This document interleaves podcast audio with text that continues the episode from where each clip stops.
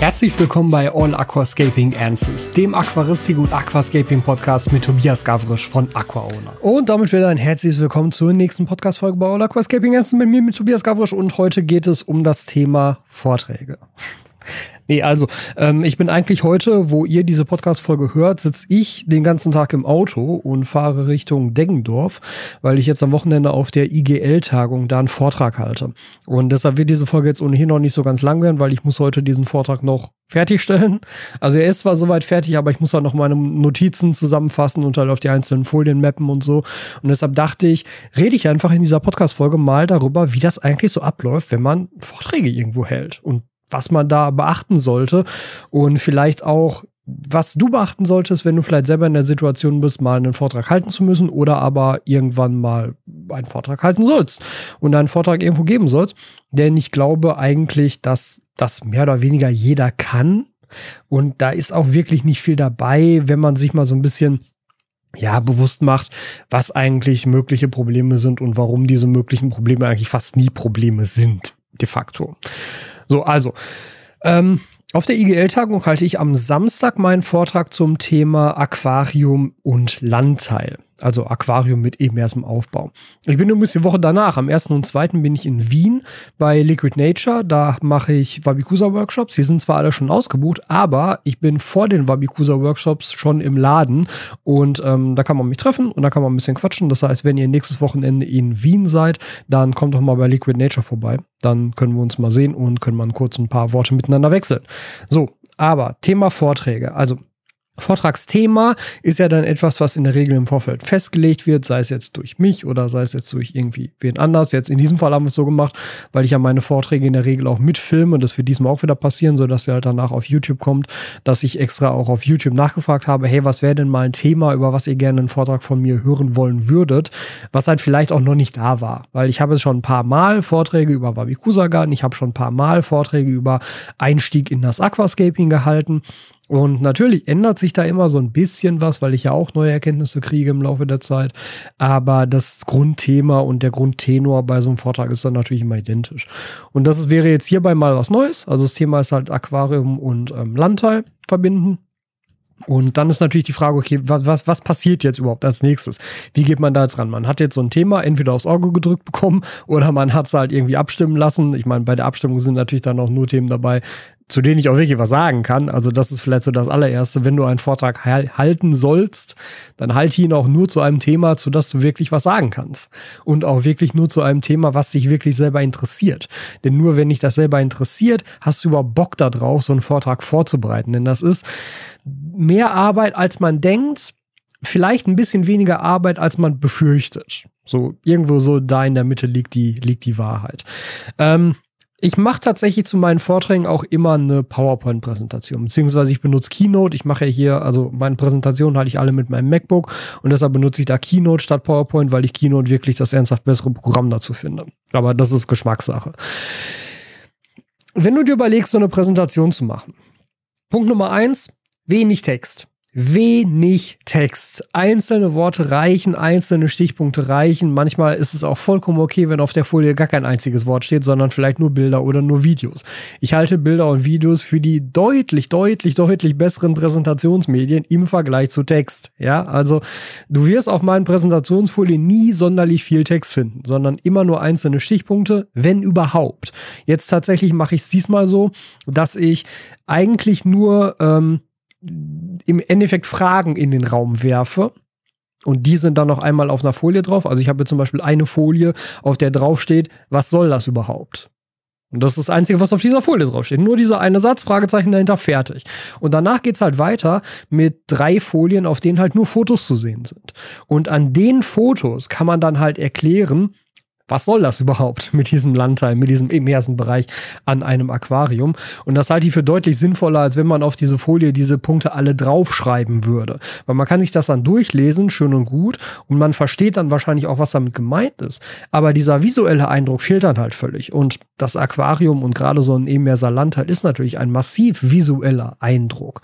Wir stellen uns das Aquarium ja dahin, weil wir das schön finden, weil wir das anschauen wollen, weil wir da drin Dinge entdecken wollen. Und deshalb würde ich bei sowas auch halt genau diesen Wunsch oder diese Grundannahme für dieses Ding in diese Präsentation einbauen und deshalb gibt es halt quasi keinen Text, sondern fast nur Bilder. Und zu den Bildern habe ich dann halt meine eigenen Moderator-Notizen. Das finde ich bei PowerPoint ganz nett. Ich bin mir eigentlich sicher, dass ähm, das finde ich bei Keynote ganz nett. Ich bin mir eigentlich sicher, dass PowerPoint das wahrscheinlich auch kann. Aber ich habe dann halt, wenn ich die Präsentation vorführe, ähm, sind halt die Folien siehst du halt nur auf dem Beamer und ich sehe auf meinem eigenen Laptop aber halt eine Übersicht der aktuellen Folie, der nächsten Folie, dass ich weiß, was kommt als nächstes und halt Notizen, die ich da einfüge, die aber nur ich sehen kann. Und das finde ich eigentlich ganz, ganz cool. So hast du halt quasi deine Karteikarten automatisch bei dir, wenn du das nicht separat mit Karteikarten machen willst. Setzt ein bisschen voraus, dass man halt seinen Laptop im Blickfeld haben kann, je nachdem wo und wie man präsentiert, macht es vielleicht auch Sinn, halt nicht irgendwo an einem Pult zu stehen, sondern halt frei auf der Bühne zu stehen, damit man auch ein bisschen besser gestikulieren kann beispielsweise, das macht auch viel aus. Und diese Präsenz auf der Bühne, wenn man auch mal so zwei, drei Schritte hin und her laufen kann, das macht auch viel aus. Dann hat man nämlich nicht so den Drang, sich halt beispielsweise an so einem Pult festzuhalten und das wirkt dann leicht auf den Zuschauer so, als würde man sich dahinter verstecken wollen. Und das soll, soll natürlich nicht sein. Ich finde ein so ein, ich finde halt generell, so ein Vortrag sollte immer sehr, sehr locker sein. Natürlich gibt es ernste Themen und natürlich gibt es Vorträge, bei denen halt irgendwie Witze reißen nicht angebracht ist, wobei ich auch da sagen würde, ich reiß eigentlich nicht viele Witze, weil das kann ich nicht gut. Also ist halt einfach so. Äh, aber ich denke, ein Vortrag sollte halt vor allem in dem Sinne offen gestaltet sein und locker gestaltet sein, als dass es halt ein Thema ist, mit dem du dich auskennst, ein Thema ist, was dir Spaß macht. Und dann redest du auch automatisch ganz anders darüber. Das ist mir an der Uni natürlich immer aufgefallen und ich denke mal, dass daher halt auch so ein bisschen meine, hm, mein problemloser Umgang mit Vorträgen und mit Workshops und mit Sprechen vor vielen Menschen kommt.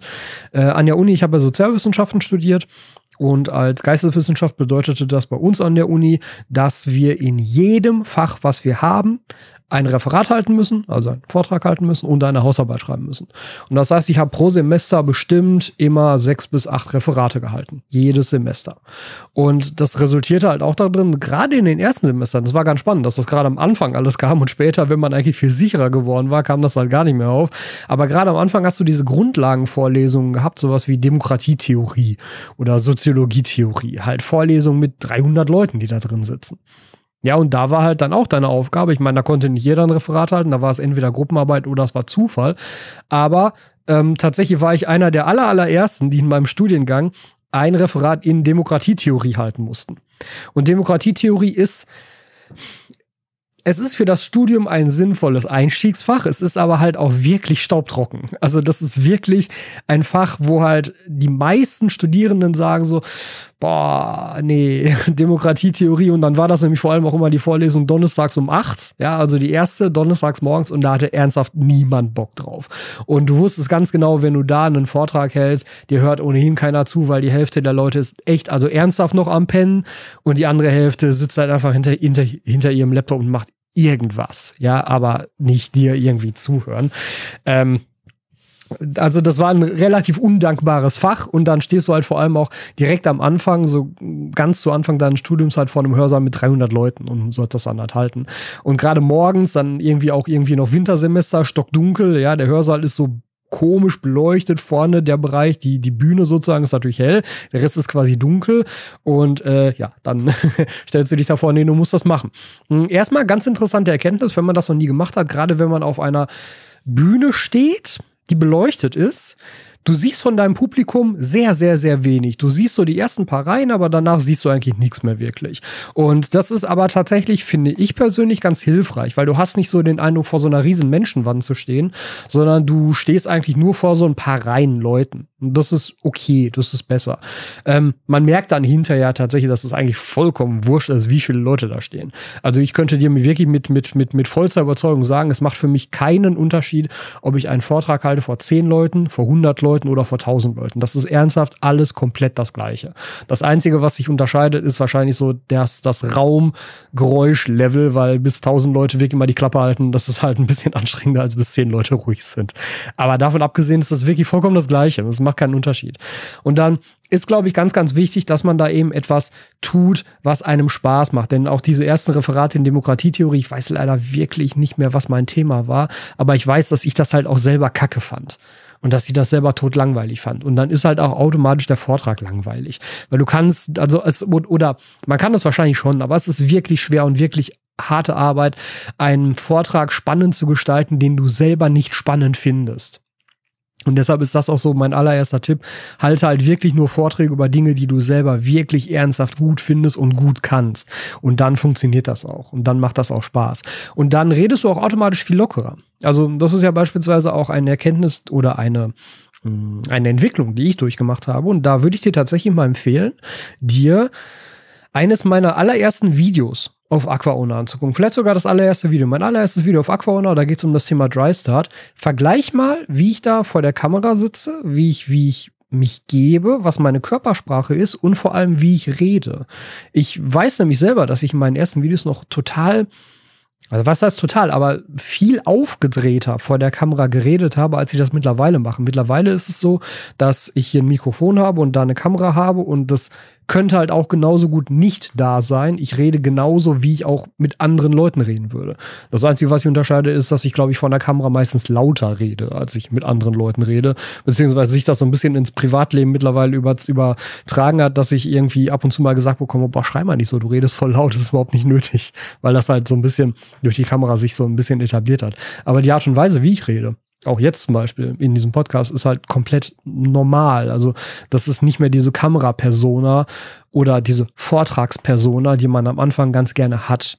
Und ich glaube tatsächlich, dass das dem Vortrag sehr, sehr gut tut, wenn man das nicht hat. Wenn man halt genau so auf dieser Bühne steht und mit den Leuten redet, als wenn man halt mit zwei, drei Freunden redet. Da sprichst du ja auch nicht eine Person direkt an, du redest vielleicht zu der Gruppe, ähm, aber wenn es halt deine Freunde sind, du, du verhältst dich ja ganz normal. Du verhältst dich, also du verstellst dich ja nicht, du versuchst ja nicht irgendetwas übertrieben positiv darzustellen oder überhaupt etwas übertrieben darzustellen, um irgendwie Begeisterung zu schaffen oder so, sondern wenn dich etwas begeistert, dann überträgst du das automatisch und dann merken deine Freunde das auch, dass sich das begeistert.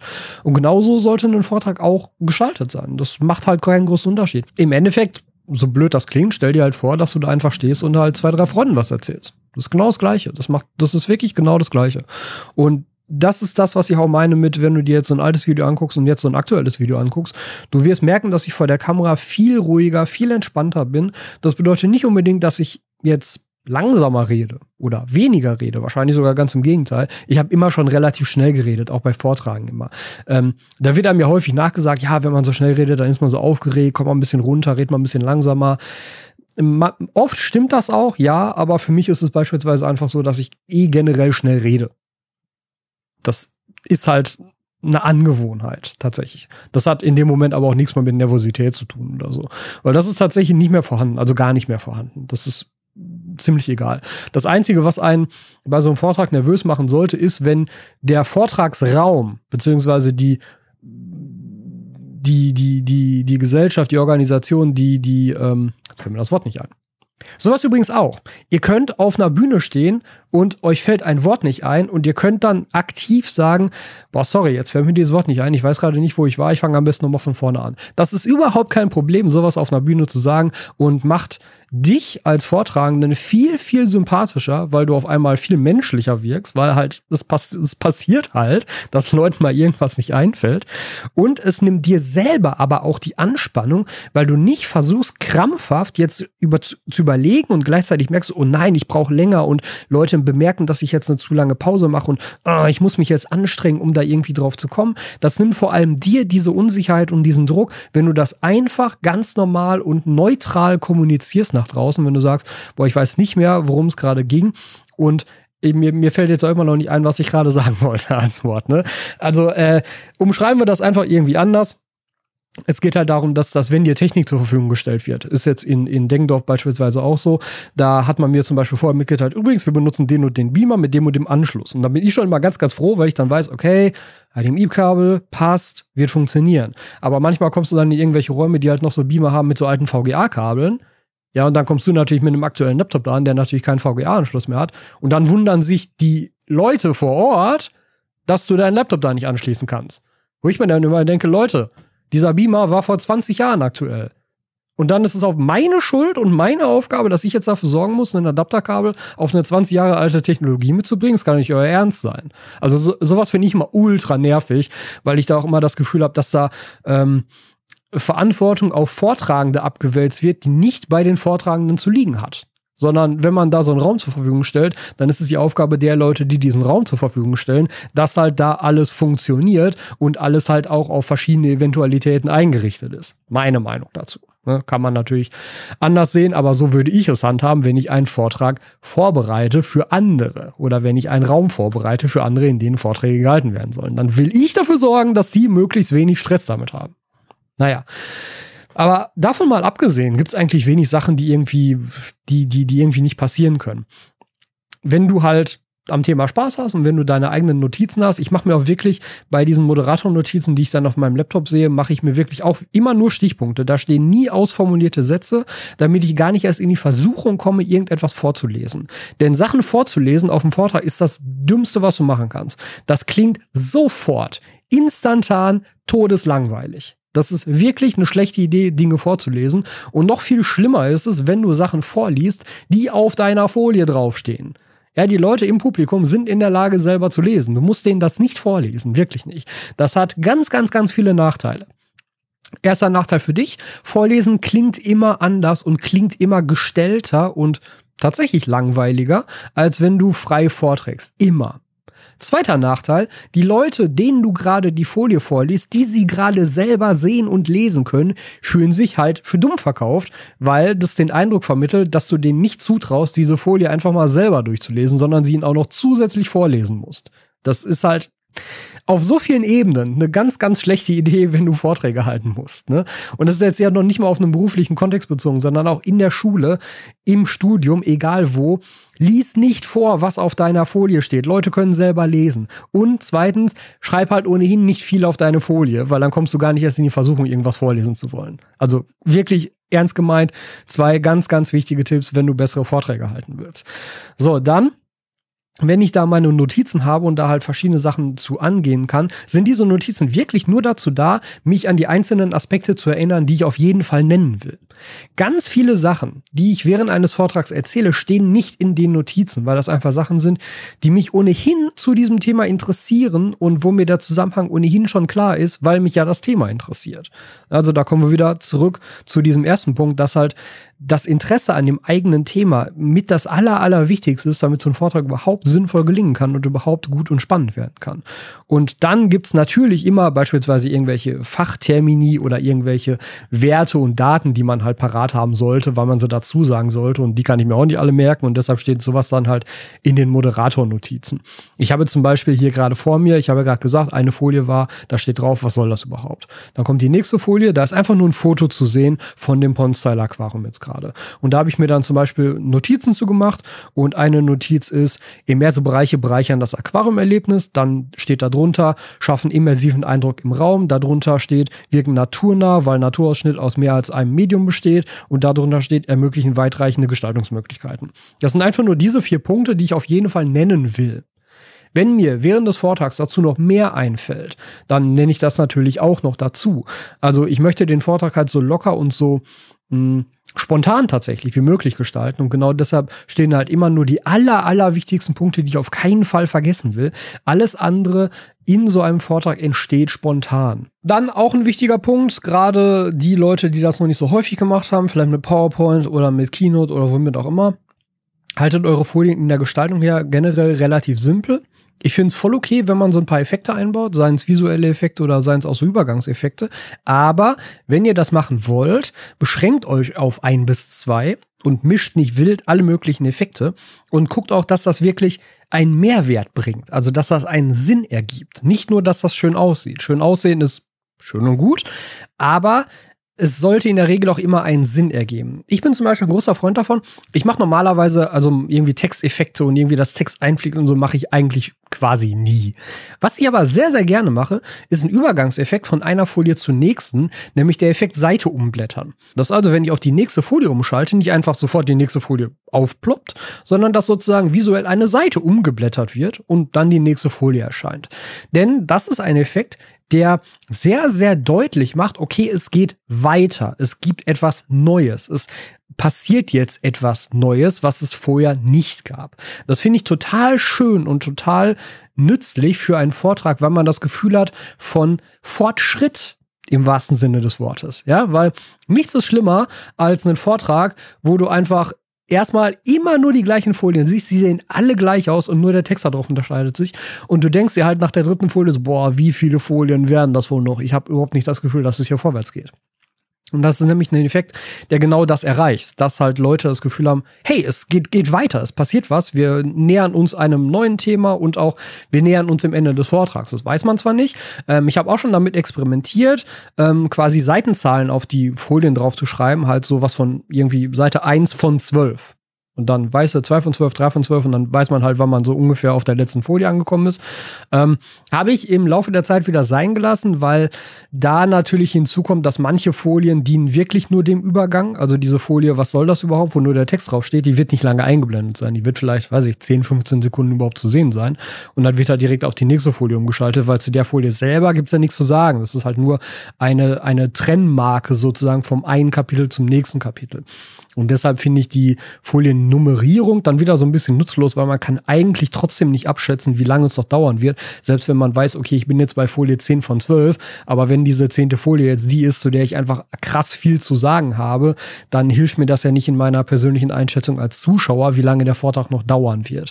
Deshalb habe ich das dann wieder weggelassen. Aber diesen Übergangseffekt finde ich wirklich ganz, ganz toll. Den mag ich extrem gerne, weil mir der halt das Gefühl vermittelt, es geht weiter. Ansonsten Einblendungseffekte bei Texten würde ich nur dann benutzen, wenn es Sinn, wenn es halt mh, mm, ja, wenn es für deine Erklärung Sinn macht, dass beispielsweise einzelne Passagen auf der Folie erst später zu sehen sind. Also, wenn du, jetzt brauche ich ein Beispiel, ich habe nämlich jetzt in meinem aktuellen Vortrag da kein passendes Beispiel für. Aber nehmen wir mal an, du hast eine Folie, auf der steht ein Oberthema und du führst jetzt so zwei, drei Punkte auf, die dieses Thema erweitern. Und es ist ja vielleicht möglich, dass einer dieser Punkte darauf aufbaut, dass ein vorheriger Punkt bereits erklärt wurde. Dann kann es Sinn machen, dass du halt diese Punkte einzeln einblendest. Also immer mit einem Klick oder mit einem, ja, auf die Pfeiltaste drücken oder so, dass dann immer nur eine Zeile entsteht und dann kommt erst diese erste Zeile auf und dann kannst du alles dazu erklären und dann drückst du auf deine Tastatur oder auf deine Maus und erst dann kommt diese zweite Zeile, die eben darauf basiert, dass vorher erklärt wurde, was da steht. Das finde ich dann auch sinnvoll, weil ansonsten lesen natürlich Leute die komplette Folie und fragen sich dann vielleicht noch, während du es erklärst, warum denn dieser eine Punkt da steht, weil der hat doch gar nichts damit zu tun. Und dann entstehen so interne Monologe und das verringert wieder so ein bisschen die Aufmerksamkeit für deinen Vortrag. Also da macht es Sinn, Dinge nacheinander einzublenden, wenn sie halt aufeinander aufbauen. Ansonsten, wenn das halt Punkte sind, die du zwar in irgendeine Reihenfolge gebracht hast, die aber eigentlich thematisch gleichwertig sind, dann würde ich die auch nicht einzeln einblenden, dann stehen die halt sofort da drauf. Also da wäre ich auch sehr sparsam, was irgendwie Effekte und so angeht. Tatsächlich ist es jetzt bei dem Vortrag auch so, den ich jetzt hier vorbereitet habe mit dem immersen Bereich, dass ich keinerlei Texteffekte habe und der einzige Effekt in dieser, in dieser Präsentation ist wirklich dieser Umblättereffekt. Was ich allerdings gemacht habe, ist Videos einbauen. Also nicht nur Fotos auf die Folien einbauen, sondern auch Videos auf die Folien einbauen, weil das einfach nochmal so ein interessanter Faktor ist, weil man sieht die ganze Zeit starre Bilder und selbst wenn man da nicht viel draufschreibt und das meiste dazu erzählt und die Fotos nett sind und man da viel dran zeigen kann und so, ist alles schön und gut. Aber ein Bewegtbild ist immer noch mal ein zusätzlicher Aufmerksamkeitsfaktor, wo du halt Leute wieder aus so einer eventuell einen leichten Trance reißen kannst, wenn es vielleicht doch nicht alles so spannend war. Es kann ja auch einfach sein, dass dein Vortrag mega, mega gut ist, aber die Leute das Thema einfach nicht interessiert. Das mag ja auch passieren. Ne? Und da ist halt zwischendurch mal einen Videoschnipsel einblenden eine gute Idee, weil du damit einfach zusätzliches Interesse erreichen kannst, weil auf einmal passiert auf dem Bildschirm was, was da vorher nicht passiert ist. Und dann werden Leute in der Regel wieder wach und hören wieder ein bisschen aufmerksamer zu. Also es macht tatsächlich da auch Sinn, Videos nicht nur an einem Punkt einzusetzen, sondern immer mal wieder. So, weiß nicht, alle 15 Minuten kommt dann vielleicht mal wieder so ein Videoschnipsel. Und tatsächlich habe ich das beispielsweise in der Präsentation hier auch so gemacht. Sondern das Einzige, was ich dann eigentlich noch empfehlen kann, ist wirklich eine Fragerunde am Ende zu machen, aber mit mm, einem kleinen Twist. Denn meistens ist es so, du hast einen Vortrag durch, und sagst am Ende dann noch sowas wie, hey, wenn ihr Fragen habt, meldet euch bitte, ansonsten mache ich jetzt Schluss. So, ne? Die Chance, dass sich dann Leute melden, ist ziemlich gering. Weil du hast halt sozusagen schon gesagt, so, ja, entweder stellt ihr mir jetzt Fragen oder wir sind hier durch und dann habe ich auch keinen Bock mehr. Das ist eigentlich das, was du damit zum Ausdruck gebracht hast. Du kannst natürlich auch diesen, diesen Halbsatz natürlich weglassen. Einfach sagen, hey, wenn ihr noch Fragen habt, stellt gerne Fragen. Wir sind jetzt mit dem Vortrag soweit durch. Jetzt haben wir Zeit für eure Fragen. Das mache ich auch. Aber wichtig ist an dieser Stelle, ähm, du musst den Leuten so ein bisschen Zeit geben. Denn ganz häufig ist es so, dass direkt nach so einem Vortrag manche Fragen noch gar nicht wirklich aufgetaucht sind. Und ganz häufig ist es auch so, dass Leute erst dann Fragen stellen, wenn jemand anders schon eine Frage gestellt hat. Weil dann ergeben sich beispielsweise Anschlussfragen oder dann kommt man auf neue Gedanken und neue Ideen und erst dann entstehen Fragen. Das heißt, ähm, du solltest nicht sagen, hey, habt ihr noch Fragen? Nein? Okay, dann war's das jetzt. Ja, also gib den Leuten so ein bisschen Zeit. Und da würde ich nämlich tatsächlich empfehlen, mach halt eine Folie am Ende, wo dann auch wirklich draufsteht, so, hey, wenn du Fragen hast, melde dich bitte, dann können wir jetzt auch irgendwie auf Fragen eingehen. Aber auf dieser Folie sollte noch irgendetwas passieren. Idealerweise vielleicht auch noch, so, ein, so ein, noch mal so ein kleiner Videoschnipsel, den sich die Leute dann noch mal angucken können. Sie lesen dann, hey, wenn du Fragen hast, melde dich bitte gleich, können wir gerne noch drüber reden. Und dann läuft aber noch so 10, 15, 20 Sekunden vielleicht so ein Videoschnipsel, was man sich noch mal angucken kann, noch mal so ein bisschen runterzukommen, noch mal zu merken, okay, Vortrag ist jetzt vorbei. Guck mal, das sieht ja cool aus. Schöne Sache. Eigentlich wollte ich nur das und das nachfragen. Und dann kommt das nämlich tatsächlich sehr viel leichter und sehr viel ähm, organischer aus sich heraus rüber, wenn du dann halt so eine Fragesession am Ende anschließt, als wenn du einfach so eine Folie einblendest, Fragen, ja, nein, tschüss.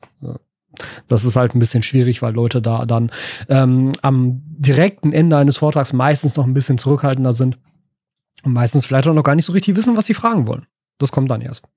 Ja, das sind äh, meine Tipps, wie du einen guten Vortrag halten könntest, wie du das äh, machen könntest. Und ähm, ja, ich meine, du kannst dir gerne beispielsweise auch mal meine Vorträge anschauen auf YouTube. Ich habe ja, wie gesagt, einige meiner Vorträge auch schon mitgefilmt oder einige Workshops schon mitgefilmt. Ähm, wobei die Workshops ist halt nicht in dem Sinne ein Vortrag, weil da mache ich ja auch die ganze Zeit was mit den Händen. Da ist eher mein, mein persönliches Problem, dass es mir schwerfällt, Dinge zu machen und gleichzeitig etwas zu erzählen, was vielleicht auch gar nichts mit dem zu tun hat, was ich da gerade mache. Äh, da, da, also mich da auf so zwei unterschiedliche Dinge zu konzentrieren, fällt mir manchmal selber noch ein bisschen schwer. Aber ich weiß, dass ich auf jeden Fall den ähm, Start ins Aquascaping-Vortrag, den gibt's auf YouTube und ich glaube, einen der Wabikusa-Vorträge gibt's auch auf YouTube.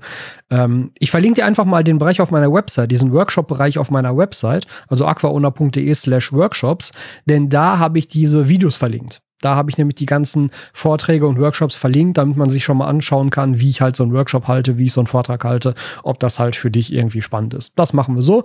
Da kannst du dir das also nochmal direkt anschauen. Und damit würde ich sagen, machen wir nämlich für diese Podcast-Folge jetzt auch Schluss. Ich setze mich jetzt eben hier noch an meine Präsentation und mache die zu Ende. Und dann sehen wir uns vielleicht ja jetzt heute, morgen je nachdem, wann ihr diesen Podcast hört, in Deggendorf auf der IGL-Tagung. Ich bin leider nicht lange vor Ort. Also ich werde wirklich nur für den Vortrag da sein und werde auch relativ zeitig danach wieder fahren, äh, weil da einfach noch zu viele Termine drumherum sind, als dass ich es jetzt nicht schaffe, da irgendwie noch den kompletten Tag zu verbringen, geschweige denn noch einen Tag da dran zu hängen. Das geht leider nicht. Aber dann das Wochenende danach bin ich halt dann komplett in Wien bei Liquid Nature. Und äh, wer also da dann in der Nähe ist, kann da gerne auch nochmal vorbeikommen. Gut. Wir sehen uns damit bei der nächsten Podcast-Folge wieder. Haut rein, Leute. Ciao, ciao. Vielen Dank, dass du dir diese Folge wieder bis zum Ende angehört hast. Wenn du diesen Podcast auf YouTube schaust und hörst, dann vergiss bitte nicht, den entsprechenden YouTube-Kanal zu abonnieren und dem Video dort einen Daumen nach oben zu geben. Dort kannst du übrigens auch unter dem Podcast kommentieren und mir so deine Meinung dalassen. Wenn du diesen Podcast über eine Podcast-Plattform oder über einen Podcatcher deiner Wahl gehört hast, dann vergiss dort bitte nicht zu bewerten, falls du es dort kannst. Am wichtigsten sind immer noch die Bewertungen bei Apple Podcasts und bei Google Podcasts. Die helfen enorm dabei, einen Podcast bekannter und wichtiger zu machen. Das Deshalb, falls du dort bewerten möchtest, wäre ich dir sehr, sehr dankbar für deine Bewertung auf einer dieser Plattformen und wir sehen uns jetzt bei der nächsten Folge wieder.